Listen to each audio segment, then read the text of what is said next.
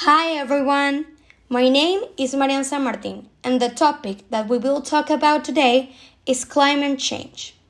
Introduction Climate change is the greatest threat humanity is facing. It could eventually end the world and life as we know it. Something that could prevent this from happening is to change our system and way of life, trying to not pollute the planet. Hi, my name is Marian San Martin, and the question is what can students propose to the local governments to reduce the effects of climate change in our cities? Students could propose to the government that the issue of climate change be deeply reinforced in schools and universities, incorporating it as additional subject to the curriculum. In this way, people will be trained and grow with the purpose of caring for the environment for a better future, since our planet is our source of life.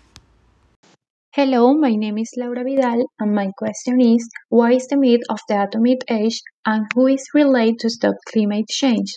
The myth of the atomic age is a concept that says that a good human being and his greatness does not consist in creating a new world, but in making the world that we have some time better with your actions. The relationships of the myth of the atomic age with stopping climate change consist of a make your personal change, in which all the needs of your life are in a positive point to have a full life.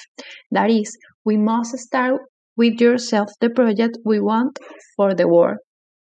The main aspect of your life must be personal change, since this will make you better people and we will be able to achieve a positive change in the world.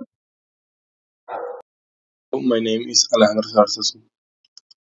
I am led to believe that politicians, celebrities and corporations endorse campaigns to stop climate change only because it is something that gives higher ratings and increased popularity. Nowadays, many are aware of climate change and that is our generational responsibility to slow this phenomenon. Therefore, we value people that take climate change into consideration. On the same note, corporations have to show social responsibility because people now take into account this type of thing before pushing products. On the other hand, I want to think that there are some celebrities, Leonardo DiCaprio, that are so vocal about climate change because they truly care and want to see something change. He has been very vocal about waiting to change the tendencies and I want to believe in him. Hi, I'm Sandra Sanchez, and the question I'm going to answer next is How is Maslow's pyramid related to the solution for climate change?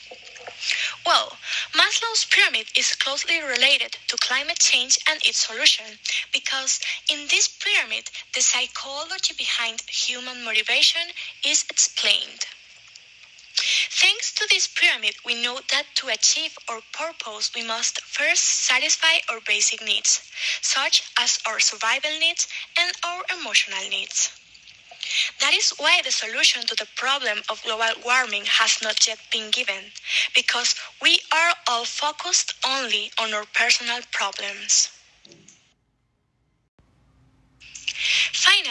To contribute to the solution to the problem of climate change, we must all do our part, satisfy our basic needs in a healthy way, and taking care of the environment. We can all help solve this problem. Remember, save yourself and you will save the world.